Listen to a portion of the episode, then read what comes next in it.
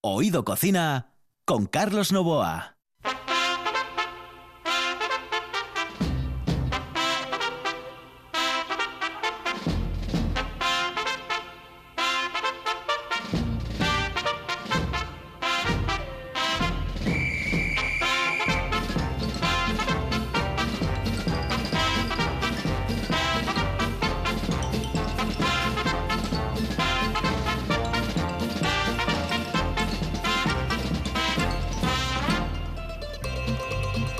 Saludos amigos, muy buenas noches. Esta es la sintonía de RPA. Estamos en Oído Cocina.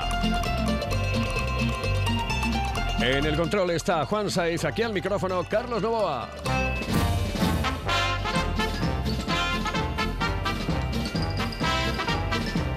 Esta semana es una semana completa, una semana Comansi. Señoras y señores, comenzamos además con la sintonía de... Bueno, no la sintonía, sino um, el intérprete que pone sintonía a un programa de un hombre que tenemos hoy aquí, que es un buen amigo de esta casa y que se llama Carlos Cuervo.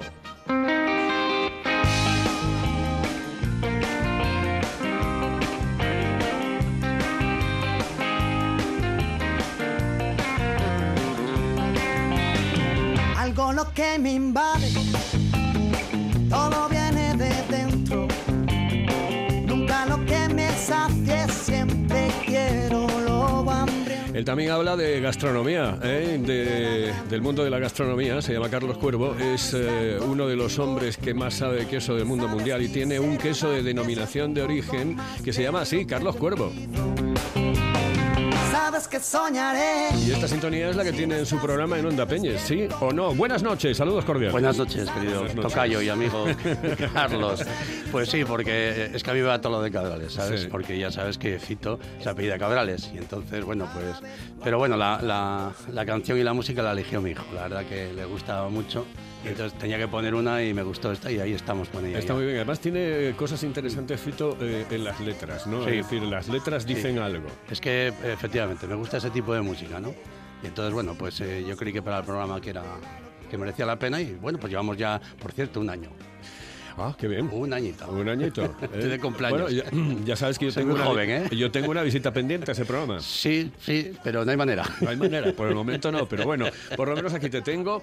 Y señoras y señores, vamos a hablar de queso, pero de otras cosas más. Y vamos a empezar por esas otras cosas más, porque, em, bueno, tú eh, eh, tienes eh, que distribuir los quesos, tú tienes mucho contacto con la hostelería, tienes mucho contacto con distribuidores, etcétera, etcétera, etcétera. Oye, ¿cómo se está llevando esta historia después del confinamiento? Pues mira, tienes que pensar que yo concretamente eh, personalizo mucho mi queso, ¿no? Entonces, a partir de ahí, quiero decirte que yo el queso, bueno, pues una vez que sale de la cueva y lo llevamos al consumidor, en este caso, eh, yo solo trabajo con restauración y tiendas Nume. Entonces, claro, la, restauración lo ha pasado muy mal porque date cuenta que esto nos cogió a todos eh, en la época de Semana Santa, un poquito antes. Eso se cerró, que era un buen, siempre para la hostelería es un- una buena, eh, una buena bolsa, ¿no? Para poder hacer ahí y seguir la empezar la temporada casi. Pues yo creo que la temporada del año empieza en Semana Santa. Luego las comuniones en mayo eh, seguían cerrados. Ahora tienes que entender que el verano, que, que, bueno, eh, muchos de ellos abrieron a primeros de junio, mediados de junio, pues eh, los que tenían un restaurante pequeñito con pocas mesas eh, tienen que quitar mesas, con lo cual eh, muchos abrieron a última hora, finales de julio, entonces, perdón, de junio, y entonces eh, está bastante, bastante mal en el sentido de que, bueno, se ha perdido un año, eh, mm, y ya no solo que lo que se ha perdido, ¿no? sino que lo que tenemos ahora, también con las restricciones y demás, date cuenta que mm, a, a los pequeños les está siendo bastante difícil. Luego, los que sí han- están trabajando mejor o, por lo menos eh, estamos viendo que funcionan mucho mejor, es el tema de, bueno, de los que tienen eh, terraza. Porque los que tienen terraza, la gente parece que está más a gusto comiendo fuera, eh, corre el aire, entonces ya no es lo mismo. Y después la- las dimensiones de la terraza, claro. Claro, claro, es que se han, eh, han tenido la suerte que Es se que yo conozco, yo, yo conozco hosteleros que tienen eh, una terraza de tres y que, y que solamente pueden utilizar dos para que haya una mesa por el medio. Sí, Entonces, claro, claro, claro, esas cosas son difíciles de asimilar, ¿no? Sí, ¿no? Y aparte que todo esto, eh, a ver, vamos a ver, el, el quesero, como, sí, hablando de queso, pero hablando en general, eh, aunque estuvimos confinados y demás, la gente salía a comprar, ¿no? Es decir, que la alimentación no sufrió tanto, vamos a decirlo así, ¿no? Porque eh, la gente tenía que comer y la gente tenía que comprar y demás.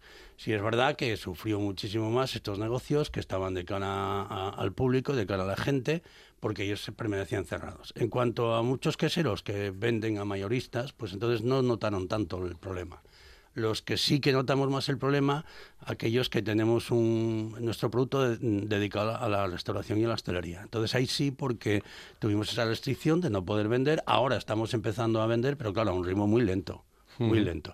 Sí es verdad que, claro, eh, también los quesos eh, asturianos, eh, bueno, se venden mucho, por mm, bueno pues porque a todo el mundo hay más ahora en verano que vienen de fuera se vende muchísimo queso tanto a lo, que está aquí y luego al cliente que tienes aquí más luego el que viene de fuera que va a una tiendita se lleva de recuerdo pues un queso cabrales de estos pequeños o lo que sea no estamos empezando a vender. Hubo mucho queso en la cueva hubo mucho queso en las cámaras pero bueno ahora están empezando a sacarlo todo y espero, espero por nosotros y, porque claro, yo siempre digo que si le va mal a Australia, me va mal a mí. Entonces, y yo soy el último. yo creo que nos va mal a todos. A todos. al final nos va mal a, todos, ¿Qué era lo que más echábamos de menos eh, cuando estábamos confinados? Hombre, la cervecita, el vino, la sidra, claro. sentados con los amigos. Esa cultura española, esa cultura del norte, del sur, del este y del oeste de España, eh, yo creo que no se puede cambiar por nada. Y claro, que se vayan al garete algunos, porque tú has visto alguno que se haya que haya tenido que cerrar definitivamente. estábamos hablando el otro día y se comenta, tú date cuenta que solamente la recaudación en el Estado son 5.500 millones de euros de, mm, de IVA. Eh, la, mayor, la mayor empresa de, de, España es el turismo, es decir, la hostelería. Eh, y luego, porque no hay ninguna otra empresa que tenga tantos empleados. Y luego, por otro lado, eh, se calcula, ¿eh? se calcula que va a haber, que ahora mismo hay 1.700.000 parados en la hostelería, con lo cual 250.000 ya no lo van a volver a, a recuperar, a no ser que esto cambie como antes. Con lo cual son datos muy significativos. Y luego, claro, tienes también que todo esto repercute, si tú tienes 10 mesas, tienes que quitar 5 o 4, pues esas mesas eh, son las que casi trabaja un camarero, es decir, que, que las que daban de comer para poder pagar a ese camarero. ¿no? Entonces todo es un poco complicado. Y bueno, sí que es verdad que yo con los restaurantes que estoy trabajando, eh, son, son restaurantes donde están funcionando bastante bien y bueno, pues estamos, de momento estamos trabajando a un ritmo bastante bueno eh, con estos inicios de verano. De todas formas, mm, eh, tú eh, estás trabajando en todas las zonas de prácticamente del Principado de Asturias. Sí, yo trabajo por toda Asturias. Mm, vale. Unos más, otros sitios menos. El tema turismo, por ejemplo, a España mm, le va a pegar un viaje, le está pegando ya un viaje muy importante, por ejemplo, eh, la determinación del Reino Unido, en el sentido de que hay que pasar una cuarentena si se viene a España. Claro, ¿quién coño va a venir a España para después pasarse 15 días en casa? Nadie. ¿Y quién se lo puede permitir? Hombre, a lo mejor una persona jubilada, etcétera, etcétera, y que viva bien y desahogada, pues no pasa absolutamente nada, pero el tipo que tiene un trabajo se expone a... Bueno, eh, eh, si luego llega, llega a Inglaterra, está 15 días allí y la empresa se lo permite, pues bien. Pero vamos, que, es una locura. claro, por eso. Se, lo pero, hombre, como son muy ingleses, a lo mejor se, lo, se, lo, permitirán al tipo que le cogió aquí en España ya. Pero, hombre, ¿tú cómo vas a, a, coger un viaje sabiendo que después vas a estar 15 días sin, sin trabajar. No, creo que nadie, pero bueno, te quiero decir que, ¿sabes qué pasa? Que eh, luego también, a ver, esto de, este que eh, verlo bajo una, en, la mayoría, de, por ejemplo, ¿no? Eh, en las islas o sobre todo en Mallorca y demás, ahí tienen la segunda vivienda, mucho inglés, ¿no? Y mucho alemán y mucho, bueno, sobre todo inglés y alemán, ¿no? Y entonces, claro, esa gente tiene su casa, su segunda casa, o sea, eh, eh, ya, es ya no es cuestión de que vienen a, a sino que vienen a su casa, ¿no? Entonces es una gente que, se integra, que se ha integrado bien en los pueblos de Mallorca, que consume, que compra, que vive. Y claro, ellos esto eh, les ha chocado tanto como a nosotros. Pero las cosas, estas actuaciones así tan cobardes, precipitadas y hechas por los ingleses, bueno, esto ya viene con nosotros de toda la vida, ya, ¿no? de toda la historia. ¿no? Esto ya viene, forma parte de nuestra eh, historia con los ingleses. ¿no? Eh, fue hablar el que debe de callar, ¿no? porque ellos son los que peor están en este momento. no te voy a hablar ya de, del Peñón, Trafalgar, etcétera, etcétera. ¿no? Pero bueno, que te quiero decir que, que siempre actúan así. ¿no? entonces, nosotros padecemos siempre los benditos. ¿no? Es decir, que, que callas y tal, y, no haces estas cosas, porque como ya sabes lo que le pasa al bueno, que siempre lo tratan de tonto. Bueno, pues en este caso, eh, claro, endurecer. Tampoco puedes endurecer nada, eh, porque nosotros ahora mismo España vive del turismo. Si nos quitas esto, ¿qué hacemos? Es muy complicado, pienso, eh, bajo mi humilde opinión. Aquí hay un importante número de, personas que llegan del Reino Unido, que llegan de Alemania, que llegan de, bueno, de los países centrales de mm. Europa, de Francia, etcétera. Em, pero mm, fundamentalmente nos suministramos y vivimos del turismo nacional. Sí, sí, mira, por ejemplo, Cabrales, ahora mismo, este año, hace años que no veíamos tanta gente. O sea, en Cabrales estos días eh, está lleno. Pero lleno. Entonces, bueno, pues eh, es una aunque es un turismo distinto, el turismo de montaña sabemos todos cómo es, pero, o sea, muy bienvenido sea y es todo, es todo producto nacional. O sea, eh, lo suele ser casi siempre, porque, a ver, tú vas a Cabrales, y, la gente que le gusta la montaña eh, es este tipo de, persona que también va a relajarse, que va a estar ahí 15 días. Y entonces, si no te gusta la montaña, poco tienes que hacer, ¿no? Ahí en Cabrales. Pero bueno, lo que pasa es que el que le gusta la montaña tiene tantas cosas que ofrecer porque bueno, tienes, eh, puedes hacer escalada, puedes hacer todos los días eh, senderismo, puedes hacer rutas, puedes hacer canoa, tienes, eh, tienes perdón, Ribades y Allanes, todo al lado. Mm, si quieres irte, pues hacer algo de piragua, tienes aquí cerca Guarriondas, Onir, Ribades o sea, quiero decirte que no estamos tan mal situados, simplemente que tenemos una carretera bastante difícil, y entonces, bueno, pero también eso tiene su encanto, ¿no? Porque eh, tú llegas a la primera... Yo me acuerdo gente que llega por primera vez a Ortiguero y ve aquel paisaje y dime uno en el mundo que nos iguale. No hay ningún paisaje que iguale eso. Eso es una maravilla. Sin lugar a dudas. Por eso te decía que a nosotros nos puede afectar en parte eh, la decisión del Reino Unido, pero que en definitiva mm, lo que realmente nos importa es el turismo nacional. Sí, yo creo que este año eh, estamos teniendo además en, yo creo que en toda Asturias, eh, no sé en Gijón, pero... ¿Tu Candás, por ejemplo, cómo está? Candás y Luanco, por ejemplo. bueno, Luanco tiene la ventaja que tiene mucho segunda vivienda de Oviedo, concretamente tú eres uno de ellos. Sí, sí. y, entonces, ¿qué pasa? Que, bueno, eh, no lo está notando, ¿no? Y sin embargo, Candas, bueno, pues eh, tiene menos turismo de... Ahora sí ya tiene de segunda vivienda, pero no tanto como el Blanco. Y es otro tipo también de turismo, ¿no? Parece mentira, pero en 5 kilómetros cambia mucho. Y bueno, está, eh, está un poquito más flojo, pero está en esa línea también, ¿no? De producto nacional, vamos, quiero decirte, de fuera muy poco. Mm. Y, y encima con esto ya pues terminamos de no tener, claro, es lo que tú decías, quien viene aquí para luego quedarse 15 días ahí confinado. La sensación que tienen los hosteleros cuando hablas con ellos, ¿cuál es? Eh, la tienen complicada, la tienen. Ellos están pensando más en lo que va a pasar a partir de septiembre, octubre, que ahí ellos están poco optimistas, la verdad. Hay algunos que hablas con ellos y, dices, mira, no me digas esto, que, que tengo que seguir trabajando. Y pero no tienen la moral muy, muy, muy alta, en el sentido de que, vale, ahora es verano, todo es bueno, pero mm, también hay que decir que, en Asturias estamos eh, trabajando muy bien todo esto de, cuidarse y de decir, oye, mascarilla, los dos metros de distancia. Entonces, bueno, estamos cumpliendo muy bien todas estas cosas y parece que no, pero mira, eh, tenemos menos casi que nadie, ¿no?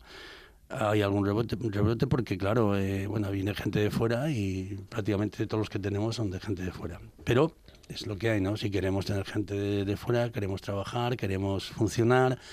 Eh, pues ahí estamos un poco en, esta, en, esta balanza. En un, tanto por ciento muy elevado. No puedo decir que en un 100% porque siempre hay lo inevitable, ¿no? Ese fallo que hubo en un momento mm. determinado y que te permitió eh, o permitió que el bicho te, te dé. Pero que en líneas generales, si nosotros adoptamos las medidas de seguridad que debemos, yo creo que no deberíamos de tenerle excesivo miedo al futuro.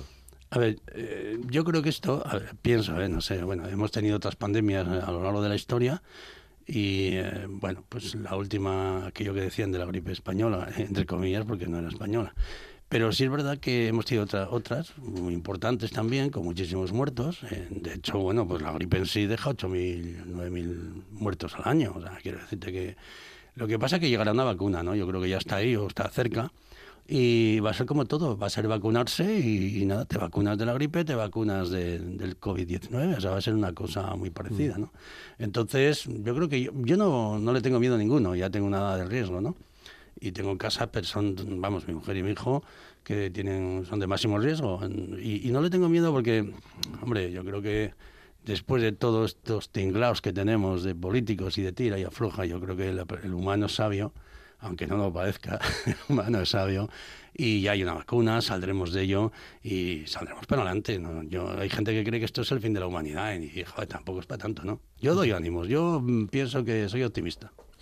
¿A ti te ha afectado el tema en el tema de los quesos? Sí, sí, claro, a todos, eh, a todos, porque date cuenta que son tres meses sin poder vender un queso, entonces los quesos están ahí parados. eh, y bueno, pues eh, ahora estamos eh, sacando todo lo que podemos de, de- gente que tenía pues unas cantidades fuertes de queso en la cueva o en las cámaras. Y claro, eh, no se llegaron a perder, pero que, pero que claro, hay que sacarlos, porque se van acumulando y, hay que sacarlos, ¿no? Y luego, pues en las cuevas eh, no da para tanto, son las que hay y las que tenemos. Y bueno, yo creo que ahora eh, gente que tenía mucho queso, pues lo está sacando y bueno, está empezando a, a ver un poco la luz, ¿no? Y, y- y yo lo que pasa es que tengo un tipo de venta que es de tú a tú, es decir, yo voy a ver a mis clientes y es un queso distinto y hago unas cantidades más pequeñas.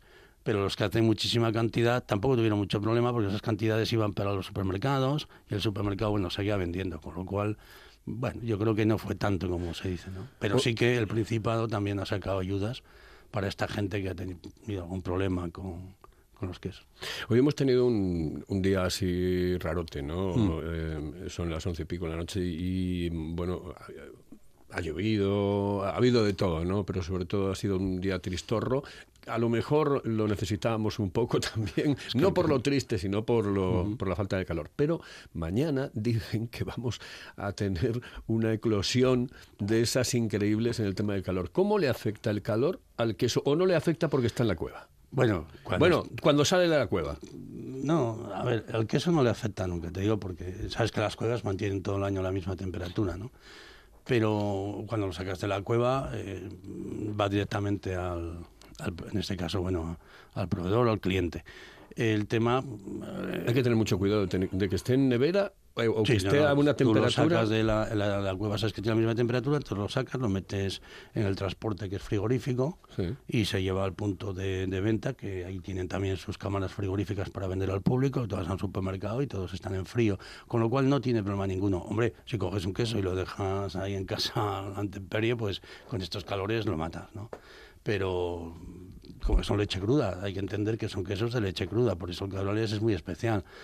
Otro queso a lo mejor no, si, si, si es pasteurizado o lo que sea, pero con leche cruda hay que tener mucho cuidado. Entonces su humedad, siempre su, su temperatura y tienes un queso para aguantar. Yo, yo, sabes, uno de los recuerdos que tengo, eh, claro, yo pasé por todas las épocas, ya soy un tipo que peina Mm. canas y bastantes, y yo recuerdo eh, en mi casa la fresquera, eh, ¿eh? después llegó ya la nevera, pues yo Mm. Sí. añoro la fresquera. Bueno, eh, no te creas que para el queso, para los quesos eh, de leche cruda azules concretamente es bueno. ¿eh? A ver, el tema era porque no había otra cosa, eh, pero mm, siempre habría que tenerlo cuidado cuando en un sitio, porque claro, era, era un- por ejemplo la aldea, ¿no? Las fresqueras estaban en sitios que era mm, la temperatura casi casi día y noche, ¿no? Entonces no le pillaba casi nunca el sol, estaba en un sitio húmedo, con fresco, estaba fresco y tal. Bien, y se mantenían. Porque el queso cabrales, bueno, pues hay gente que lo tiene a 8, 9, 10, 11, 12 grados. Lo ideal serían 8, 7, 8, ¿sabes? Y tener humedad. Entonces, bueno, pero lo que pasa es que también cuando compras un queso, tampoco lo vas a tener un año. O sea, normalmente te dura poco, ¿no? Porque está muy bueno y porque se come. Y entonces, claro, bueno, pero ahora la nevera, pues sí, ha hecho esa función nevera y congelador, ¿no? Aunque los quesos eh, cabrales es imposible meterlo en un congelador porque los estropeas, claro. Hay mucha gente que me lo pregunta y lo digo desde aquí, ¿no? O sea, a la nevera, yo, yo en mi casa es un tupper, coges el queso a un tupper y le quito todo, lo meto en el tupper y a la nevera. Y lo saco pues a los cuatro días o cuando me apetece y está atemperado. ¿Por qué? Sí. Porque, bueno, pues el, Y sobre todo esperar un poquito, ¿no? Es decir, una vez que lo sacas, dejarlo que... Eso cuando lo tienes en neveras, eh, por ejemplo, cámaras de, de- de hostelería y tal, sí, porque tiene una temperatura mucho más baja. Pero cuando el queso está en la nevera, que ya te digo, lo metes en un tupper, ahí ya está temperado, porque tiene, la, tiene esa temperatura que le va bien al queso. ¿no? Entonces cuando lo sacas, cortas, por lo menos los míos, ¿eh? cortas y hace el corte totalmente uniforme, no es miga, no rompe, y entonces ahí es donde está eh, y luego un queso de untar, ¿no? Y el mío na- nada más que haces así con el cuchillo, entonces eh, sí que Por, hace por una ahí, buena... por ahí va mi siguiente pregunta. El otro día nos estuvimos tomando una tapita tú Ah, sí. eh, en el Pichote, por cierto, eh, de nuestro amigo Sí, Ramón sí, Gamonal sí. y de Lola. Y em, tú tienes una especie de ritual, eh, Sí. que es el de coger el cuchillo Sí. y aplastar el Sí, queso. a mí me gusta hacer eso. Zas, zas, le das como, estás como dándole por un lado y por el otro, por un lado y por el otro. Y con, con la corteza incluida. porque ¿Eso yo las es cortezas... por? A ver, ¿Oxigenar? Por, por... No, bueno, eh, tiene, a ver, eh, por ejemplo, mucha gente quita la corteza, ¿no? Eh, yo mis quesos ya vienen con la corteza al máximo, o sea, quiero decirte que ya, ya entras en el queso, o sea, la corteza es prácticamente queso. Entonces, el, el- el- el mezclar, el mezclar esos dos eh, sabores del queso hace, bueno, pues que tengan una uniformidad de- de- en cuanto a olor, textura y sabor, ¿no?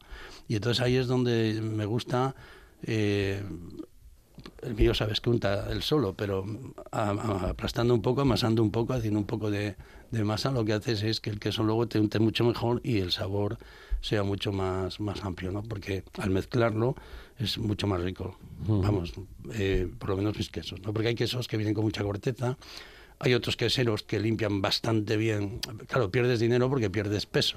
y los quesos se pagan por, por kilos y por peso. ¿no? Pero bueno, eh, eh, entiendo que el cliente tiene que llegarle lo mejor y cada uno, unos valen a 10, otros valen a 15, otros valen a 20 y otros valen a 40. O sea, que cada uno tiene su criterio. Yo el mío, eh, que es y lo voy a decir, es posiblemente el queso el segundo más caro de Asturias, de Cabrales, creo que, que tiene su precio y creo que además tiene, a partir de, además de ahora, que también, fíjate, lo voy a decir, porque hasta ahora estábamos trabajando con vaca y cabra y tal, bueno, a partir de ahora voy a hacer ya para eh, en el futuro queso de tres leches, de vaca, cabra y oveja, ya todos, todos mis quesos. ¿Sí? Sí, sí, entonces estamos aquí haciendo ahora una labor buena donde, eh, pero claro, hay muy poca cabra en Cabrales, hay muy poca, parece mentira, ¿eh? Cabra, porque realmente antiguamente, en los antaños, por eso se llama así, se hacía queso de Cabrales, pero era de, de cabra, prácticamente. No había vacas, no había ovejas, en Cabrales eran las cabras. Entonces, por las montañas, por, por en fin, por todo. Luego, claro, como todo, fue llegando la vaca, fue llegando la oveja y tal, ¿no? Pero el queso de tres leches, para mí, eh, es mucho más rico que el, que el de una leche sola, ¿no? Sea cual sea. Y entonces, con, con- porque ahí tenemos una armonía, una armonía de sabores, de mezclas, y, y se hace un queso un putín más fuerte, y si lo sabes trabajar, y como, como estamos haciendo nosotros ahora, bueno, pues va a salir un queso, está saliendo un queso fantástico. Yo, por ejemplo, tengo clientes que, si los puedo decir, en antena, como Ramón, Sí. ¿eh? y el Pichote, tengo a la Pondala y otros muchos así que lo quieren muy hecho. Entonces, claro, y cuando eh, son tres leches, normalmente salen ya bastante hechos y tienes que tener cuidado con la fermentación y en la cueva para que no se pasen, porque la textura tiene que estar en su punto, ¿no? Y eso afinarlo, que es lo que la gente dice, ¿por qué es afinar un queso? Pues afinar un queso es cuidarlo, jolín, es desde no coger un queso y llevarlo a la cueva y olvidarte de él. La cueva tiene mucho trabajo los quesos, hay que limpiarlos, hay que mm, tenerlos en su punto, ir calándolos, eh, porque cada cliente es un mundo y cada cliente te pide una cosa y, y es terrible, es, es mucho trabajo. Y ¿Con, luego, qué, con qué se puede picar un queso? bueno, normalmente con la mosca. Una- con la mosca o que un día pues estés haciendo el queso y el turbón o lo que sea, pues te- pero bueno, normalmente para que se pique es un- eh, mucha gente que dice también esas cosas de, de- de- de que tenía gusanos y tal. Quien te puede estropear un queso, eh, bueno, pues puede ser, ya te digo, que en el momento que lo estés haciendo, pues puede haber eh, cualquier cosa, ¿no? Que, como un, no sé, turbón o demás, y si te lo pica la mosca, pues ya sabes cuando te sale el gusano por qué es, ¿no? Por Eh, otra, otra historia que, que ya hablamos en este programa y que me parece bueno recordar a los oyentes es el escaso maridaje, buen maridaje que hace la sidra con el queso. Eh, es algo que nosotros hacemos habitualmente ¿eh? y me incluyo o me incluía porque desde que tú me dijiste eso dije, joder, pues, pues tienes razón. No le va otro ácido. A ver, es... es bueno, me van Porque a es que- matar. cuidado, claro, matar. ese es el problema. me van a matar. A ver, mira, eh, yo soy el único que hay en Asturias que hace maridajes con el, con el queso cabrales por todo el mundo. No por Asturias ni por España, por todo el mundo, ¿no? Tengo la suerte de que un día haciendo un maridaje empecé, empecé por esto precisamente porque todo el mundo, eh, los grandes cocineros, eh, te analizaban y te decían es que con la sidra, ácido con ácido, no sé qué, no sé qué más. Entonces, tengo la suerte de conocer a, cocineros eh, por toda España, unos más y otros menos. Y entonces, eh, bueno, pues eh, si quieres hacer un paramos y volvemos. No, no, no, no, ah, Como me estás mirando, y como tengo el defecto yo de la radio, que cuando... Bueno, pues te decía que la, lo que es la sidra, eh, sí se puede acompañar y es un buen acompañamiento y se ha hecho toda la vida, pero te explico el por qué se ha hecho toda la vida, porque antiguamente en Asturias no había vino, o sea, había sidra y queso, y entonces lo que tenías en casa que era sidra y queso, y tú llegabas, cogías la botellina de sidra que habías hecho y cogías el queso y bueno, lo, lo untabas y lo mezclabas. Y hacías una, una pasta, ¿no? Sí, sí, estaba muy rica, a ver, no tiene nada que ver. Lo que pasa que sí que hay otros productos con los que se hace un maridaje yo, por ejemplo, cuando voy, ahora acabo de llegar, de un entrentino, bueno, ahora, hace el último que hice en Madrid, y eh, bueno, pues eh, el maridaje que hice fue con, con, kiwi y con plátano y con pimientos. Y entonces todo esto lo dices con cabrales y unos pastelillos y tal, y la gente pues alucina y dice, ¿cómo?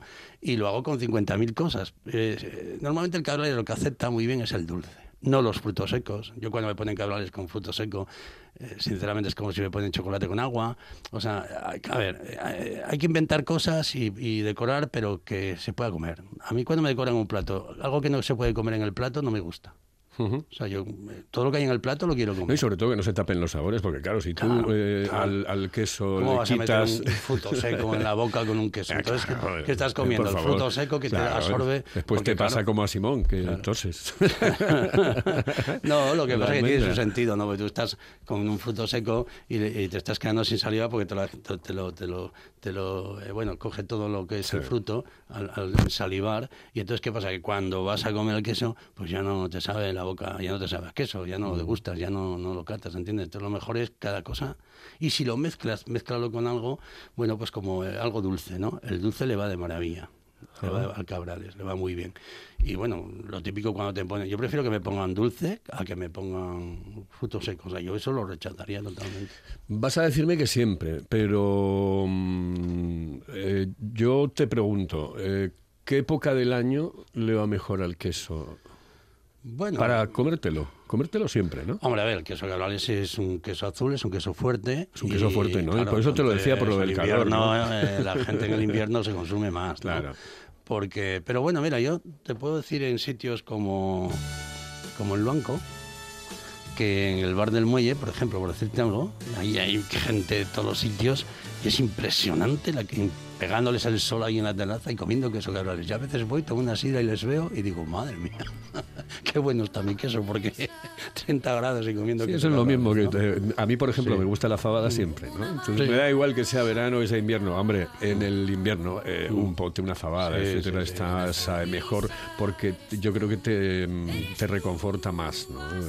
Mira, el jueves tengo una inauguración de un restaurante en Noreña, eh, así en plan privado y y bueno, es amigo mío, tenía otro restaurante y entonces eh, voy a, me llamo para hacer el maridaje del queso cabrales y siempre al lado tengo un cortador de jamón, eh, todo el mundo va por el cortador de jamón, pero luego poco a poco entran conmigo y al final dicen, ¿esto qué es? ¿Sabes?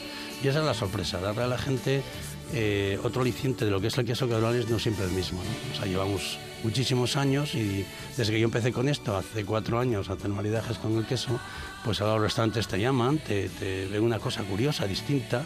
Y bueno, pues eh, yo creo que invito a la gente a que menos jamón y más producto asturiano. ¿eh? Quedas emplazado, Carlos, para cuando empecemos el programa de 1 a 2 de la tarde ¿eh? y te traes a dos de esos maravillosos hosteleros que, bien hablan y que nos gustaría tener con nosotros para que, bueno, eh, nos hablen un poco de cómo van las cosas. Carlos, gracias. Yo espero que les vaya muy bien. Saludos a ti, Carlos Tocayo. Hasta luego, saludos. Eh, Carlos Cuervo, sí, señores, el queso tiene nombre. Carlos Cuervo.